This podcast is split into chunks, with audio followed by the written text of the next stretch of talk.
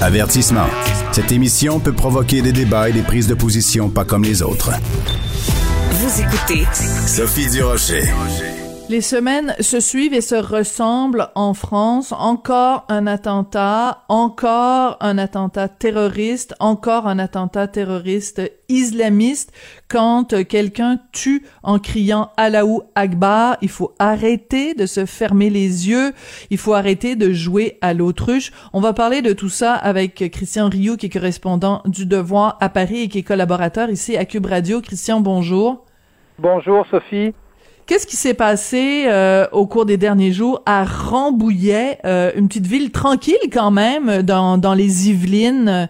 Qu'est-ce qui s'est passé?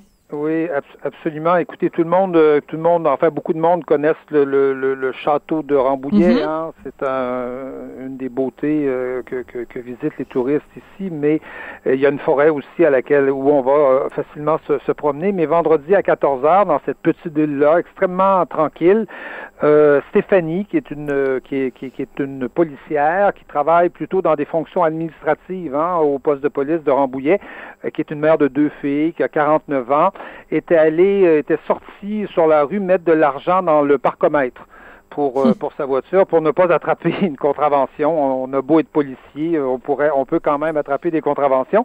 Et là, au retour, euh, euh, en sortant, elle avait croisé quelqu'un qui était de, qui était devant le, de, le, devant le devant le commissariat. Au retour, il y a quelqu'un. Elle entre dans un sas. Vous savez, dans les commissariats français, il y a une espèce de sas. il faut, il faut entrer, ouvrir mhm. une porte, entrer. On referme la porte derrière soi et, et là, quelqu'un vous ouvre l'autre porte. Elle entre dans le sas et quelqu'un se se glisse derrière elle avec un couteau à la main et le, lui donne un coup de couteau à la gorge et un autre de, dans le un autre dans le dos. Donc elle est elle est morte quelques instants après. Le l'assassin euh, qui s'appelle euh, Jamel euh, Gorshan a, a, été abattu là, de, de, de deux balles sur, sur, sur le coup. Et, euh, et on, on, on, enfin, toute la ville est, évidemment remuée, surtout, surtout que ça, ça n'arrive pas en plein centre de Paris. Hein, ça arrive dans une toute mhm. petite ville où tout le monde à peu près connaissait cette, cette, cette policière qui était là depuis à peu près 20 ans. Je crois qu'elle n'avait jamais changé, même pratiquement de, de, de, Toute sa famille était dans la région. Et on, découvre que Jamel Gorchan, lui aussi, vivait dans, la région depuis longtemps, mais que c'était un, c'était migrant, un immigrant clandestin qui était arrivé en France en, 2009 qui avait été euh, régularisé en 2020 et donc il avait passé à peu près dix ans euh, en France euh, sans papier, illégal, à travailler donc au noir. donc, donc un personnage, un personnage qui n'avait pas l'air extrêmement radicalisé avant, sinon depuis depuis cinq six mois. Sinon que quand on quand on remonte son sa page Facebook, ben on s'aperçoit que euh, qu'il avait, qu'il faisait des références au groupe Al-Nosra, vous savez, en Syrie, le groupe islamiste Al-Nosra, euh, opposé à Bachar el-Assad, qu'il visitait des sites négationnistes euh, sur la question du 11 septembre. Hein, vous savez, des sites qui, qui expliquent que, que, le, que, le, 11 septembre a été un vaste complot de, la, de la CIA, qu'il fréquentait beaucoup les amis de, de Tariq Ramadan là, sur, sur Internet. Oh ben tiens! Et qu'il et qu'il considérait la pandémie comme, comme un, un signe d'Allah. Et, et, malgré tout ça, en fait, c'est un peu le, le, débat que tout ça que tout ça euh, déclenche euh, en France, c'est-à-dire que euh, malgré tout ça, l'année dernière, il a été il a été régularisé, c'est-à-dire qu'il a été il a obtenu une carte de séjour d'un an, donc il est devenu un un étranger tout à fait euh, tout à fait régulier en France, alors même que euh, en, en, tout cas le, le, le, journal Le Monde n'a eu qu'à aller visiter sa page Facebook tout simplement pour écrire un long article et raconter à peu près et encore plus que ce que, que ce que je vous raconte euh, sur, son cas. Donc, donc ça pose donc la, question est posée ici en France de de de de de de, de, de l'immigration et du contrôle dans le fond des, des frontières de la France parce que c'est c'est loin d'être le premier le premier euh, soit étranger, soit réfugié qui euh, commet ce genre d'actes euh, terroristes. Oui. Alors c'est important quand on quand on parle de tout ça aussi pour situer le, personnage de, Jamel Gorshan, de rappeler que quand il y a eu l'horrible décapitation de Samuel Patty, ce professeur euh, qui avait euh, montré des caricatures euh, de Charlie Hebdo à ses élèves, il a changé sa photo de profil et rejoint une campagne intitulée Respecter Mohamed, prophète de Dieu. Donc, on, on, comprend que c'est quelqu'un qui entendait pas tellement à rire quand on représentait le prophète Mohamed. On fait partie de cette mouvance quand même qui dit quiconque représente le prophète mérite qu'on qu'on lui tranche la gorge un petit peu ça. Et donc, vous dites, euh, Christian, que euh, ça soulève la question justement de euh, l'immigration ou de l'immigration illégale, mais aussi le fait qu'on s'en prenne à, dans ce cas-ci, c'était une policière, mais c'est pas la première fois qu'on s'en prend à des représentants de l'ordre en France. Donc, il y a aussi, puis on en a déjà parlé ensemble, vous et moi, il y a aussi une crainte de ce côté-là. Oui, oui, absolument. D'ailleurs, euh, d'ailleurs, Rambouillet est, est, situé pas très loin de Magnanville, hein, une autre, mhm. petite ville euh, dont, dont, personne ne connaissait le nom jusqu'à ce qu'en 2016, euh, deux policiers soient euh, euh, soit euh, soit tué à coup, à coup de couteau. En tout cas, c'est un, un, meurtre assez horrible. C'est en 2016. Le, le, le, l'islamiste, le, djihadiste, s'était introduit dans la maison, avait euh, avait d'abord assassiné l'épouse du policier, qui était elle-même policière. Il l'avait fait devant son devant son devant son enfant, et il avait attendu attendu le retour du mari, lui aussi policier, pour pour assassiner le mari. En tout cas, on est on, ah, tout, tout, le monde a évoqué, tout le monde a oui absolument l'horreur et tout le monde a évoqué Magnanville, évidemment, quand, euh, quand l'assassinat de Rambouillet s'est produit. Mais comme je vous disais, ce n'est pas le, le, le, premier, je dirais, euh, immigrant en situation irrégulière. Il était plus seulement depuis quelques mois qui, euh, qui commet ce genre d'attentat ou, de, ou, ou, je dirais de, de, des gens qui sont dans la mouvance aussi des demandeurs d'asile. Hein. Rappelons-nous mhm. l'attentat devant, devant les locaux de Charlie Hebdo. Hein, un oui, tout à fait. qui s'appelait Hassan Memod, qui n'avait même pas compris que Charlie Hebdo euh, avait, déménagé, n'était plus n'était plus à cet endroit. Donc c'était présenté aux, anciens locaux de Charlie Hebdo avec un hachoir pour euh, pour euh, blesser grièvement des, des, gens qui étaient là, qui travaillaient dans une boîte de, de, communication tout simplement. rappelons-nous, et, lui c'était un Pakistanais évidemment. rappelons-nous Samuel Paty. Hein, il s'agissait d'un d'un Tchétchène, qui, qui était entré en France avec ses parents. Ses, ses parents avaient, étaient demandeurs d'asile. Euh, la, demande d'asile des parents avait été refusée, mais comme le, jeune était mineur, on l'avait, on l'avait laissé sur le territoire. On l'avait, on l'avait conservé. Et euh, euh, rappelons-nous aussi l'attentat de Nice. Hein, c'est un, c'était, mm. c'était un Tunisien. Le triple attentat de Nice, c'était un Tunisien qui était entré par Lampedusa deux ou trois jours plus tôt. Il avait été enregistré à Lampedusa. Il était entré illégalement en Italie et il s'était, il s'était, il s'était tout de suite déplacé en France. Donc on, beaucoup de Français considèrent que finalement les frontières poreuses qu'on entre en France mhm. finalement comme comme, comme, dans un moulin. dans, dans, une bergerie ou dans un moulin oui absolument. Et que la question du contrôle des frontières est posée. Évidemment tous les terroristes ne sont pas euh, ne sont pas euh, soit d'origine étrangère ne sont pas non parce que les frères Kouachi euh, voilà.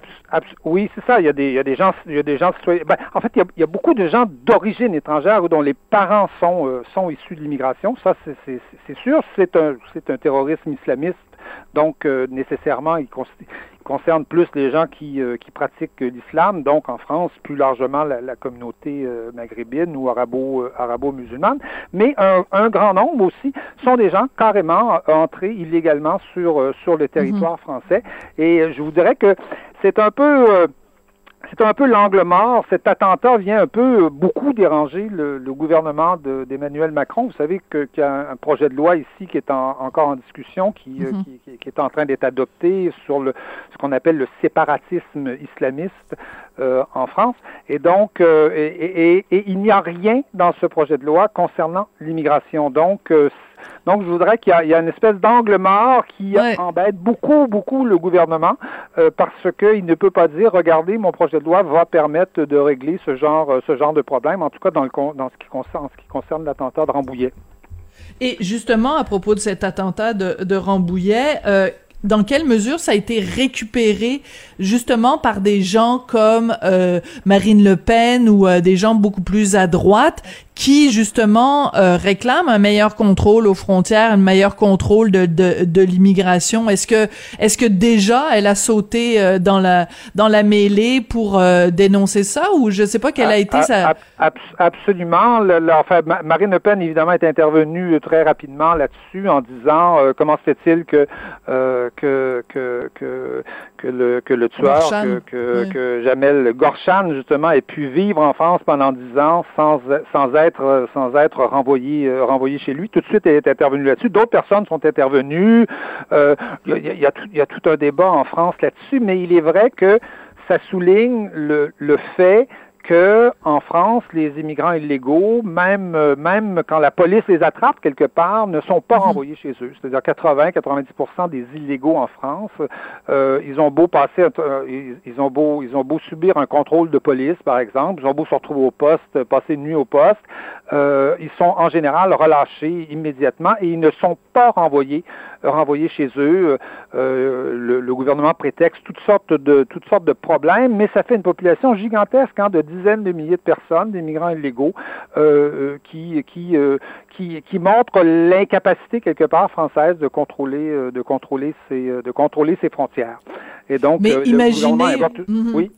Oui, imaginez quand même, Christian, si en effet, demain matin, le gouvernement d'Emmanuel Macron décidait de mettre le, le, le, point sur la table et de dire ça suffit, tous les gens qui sont sur le territoire de façon illégale, on les prend, on les amène à la frontière, on les renvoie dans leur pays, le tollé que ça ferait. Euh, J'imagine tout de suite l'éditorial dans le New York Times traitant euh, le, la France de pays xénophobe. Oui, mais y a, y a, vous savez qu'il y a des pays qui le font, en tout cas du moins qui font beaucoup mieux que la France en, en, termes de, de, de, de, retour, euh, de retour euh, dans, dans, dans leur pays. Alors pourquoi la France ne le fait pas et, et, et, parmi ces pays-là, il y en a un que vous connaissez très bien, c'est le Canada. Le ben Canada, oui. Euh, oui, absolument. Non, mais le Canada fait très, est souvent d'ailleurs cité en exemple parce qu'au Canada, effectivement, quand on attrape un immigrant illégal entre guillemets, on, on, le renvoie. Enfin, il y a beaucoup plus de chances qu'il soit renvoyé chez lui s'il est s'il est attrapé au Canada et, qu'en France. La France, la France ne le fait pas parce que souvent il semblerait que les pays, euh, les pays d'origine, euh, Maroc, Algérie, euh, Tunisie, refusent de donner les, les laissés-passer, donc refusent et, se, et, et, quelque part se débarrassent, je dirais, de ces de ces gens qui, qui ne peuvent qui ne veulent pas hmm. voir sur le, leur leur territoire, souvent parce qu'il y a des, problèmes souvent de santé mentale très forts, mm. il y a des évidemment de criminalité, etc. Et donc, et donc la France se fait balader, on dirait, on pourrait dire comme ça, sans jamais mettre le point sur la table à l'égard de ces de ces pays-là. Peut-être parce qu'elle a peur aussi des réactions internes. Hein. Vous savez que relation avec le Maroc, relation avec l'Algérie, c'est toujours très sensible politiquement en France. Mm. Et, à cause du passé colonialiste. C'est un angle mort d'à peu près tous les gouvernements français depuis depuis depuis 20 ou 30 et en particulier du gouvernement d'Emmanuel Macron, qui hésite et qui ne, refuse de parler de ce sujet-là, alors que c'est quand même un sujet euh, central, euh, en tout cas qui préoccupe beaucoup les Français. Oui, puis euh, justement le fait de ne pas en parler, ben c'est ça, ça donne ça donne des munitions après à des gens comme euh, comme Marine Le Pen. Je veux absolument qu'on parle de cette euh, manifestation de solidarité qui a eu lieu en fin de semaine.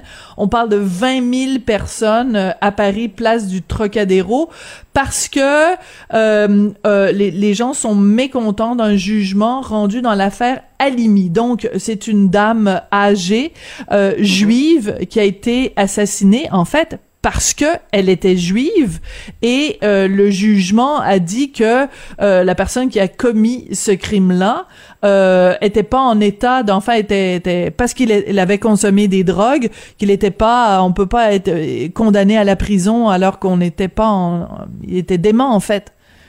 Mais c'est une injustice oui, absolument. Je l'ai mal résumé, là, mais... que, mais oui, c'est effectivement ce que le tribunal a dit. cette dame de 65 ans qui était retraitée a été euh, assassinée par ce, par ce, par, par Kobili euh, Traoré. Hein, il avait 17 ans en 2017. Euh, à l'époque, on était en pleine campagne présidentielle et, et, le, et, clairement, le, le Kobili Traoré l'a assassiné en criant à la Akbar. C'était même, c'était même un assassinat particulièrement sauvage à coup de téléphone portable portable et il l'a jeté par la fenêtre par, la suite. Donc, donc, donc les, je dirais que les, les, les motivations antisémites étaient assez évidentes, mais il a fallu des semaines avant que on, on, accepte, dans le fond, de, de, parler de ça. Il a fallu notamment une intervention du président du CRIF, là, du grand, de la grande organisation des, des, des Juifs de France ici, auprès d'Emmanuel Macron. Et finalement, euh, finalement, bon, le, le, il y a eu une expertise psychiatrique, mais comme vous le dites, l'expertise psychiatrique a, a, dit en fait deux choses. Elle a reconnu les motifs euh, euh antisémites, mais elle a elle a, elle a soutenu le fait qu'il s'agit de six psychiatres là, qui ont rencontré euh, le, le, le, tueur. Euh, elle a affirmé qu'il n'était pas responsable de ses actes parce qu'il avait consommé du cannabis auparavant et il connaissait une espèce de poussée de, de, de bouffée, ce qu'eux appellent une bouffée délirante, c'est-à-dire qu'il n'était plus hmm. conscient de ce qu'il faisait. Et euh, le cannabis, on sait que le cannabis, euh, en, général, n'a pas ce genre d'effet-là, mais dans dans 0,5% dans 1,5% des cas, il peut provoquer des espèces de poussées délirantes qui sont souvent des, euh, des, des, des, signes avant-coureurs d'une vraie schizophrénie. Et il semblerait que euh, l'assassin, justement, euh, depuis quatre ans, est dans, est dans un, un asile psychiatrique et, et qu'il montre justement des signes, des vrais mm. signes de, de, de, de, schizophrénie. Donc, euh, je dirais que la, la, la, difficulté du débat vient du fait que euh, d'une part, il est, on, il, les motivations antisémites, on peut être fou, vous savez, et être antisémite. Voilà. Voilà. L'un n'empêche pas l'autre. C'est un peu l'affaire. C'est pas ça déjà vu. qu'on n'est pas fou. Vous voyez, ça, ça, ça ne, et voilà. Et, et d'où la complexité de l'affaire vient un peu de là, c'est-à-dire qu'on a l'impression que parce que les, euh, parce que les psychiatres, les juges disent, il n'est pas responsable, on ne peut donc pas le juger. Hein, on ne peut pas juger quelqu'un qui n'est pas responsable. Euh, donc, euh, il faudra en conclure que le crime n'est pas antisémite. Non, le crime est antisémite en même temps que les juges considèrent que la personne ne peut pas être jugée. Il y a beaucoup de gens qui disent qu'on aurait peut-être quand même dû faire un procès. Euh, voilà, ne serait-ce que, ne serait-ce que pour la paix sociale, ne serait-ce que pour envoyer le message que l'antisémisme est, est, inacceptable. Évidemment, euh, la, la, la, chose qui a quand même en commun entre ces deux histoires dont vous nous parlez aujourd'hui, c'est des meurtres qui ont été commis au cri de Alaou Akbar. Je tenais quand même à le souligner. Merci beaucoup, Christian Rioux. Euh, Absolument. Oui, voilà. Euh, merci beaucoup, Christian Rioux, et euh, ben on se retrouve lundi prochain. Merci. C'est moi qui vous remercie. Au revoir. À bientôt.